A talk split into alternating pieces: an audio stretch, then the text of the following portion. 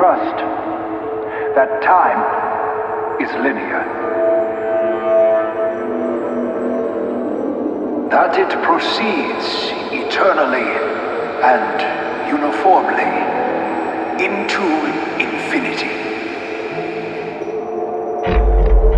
But the distinction between the past, present, and future is nothing but an illusion.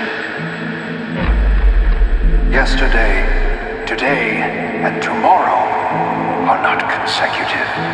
They are connected in a never ending circle.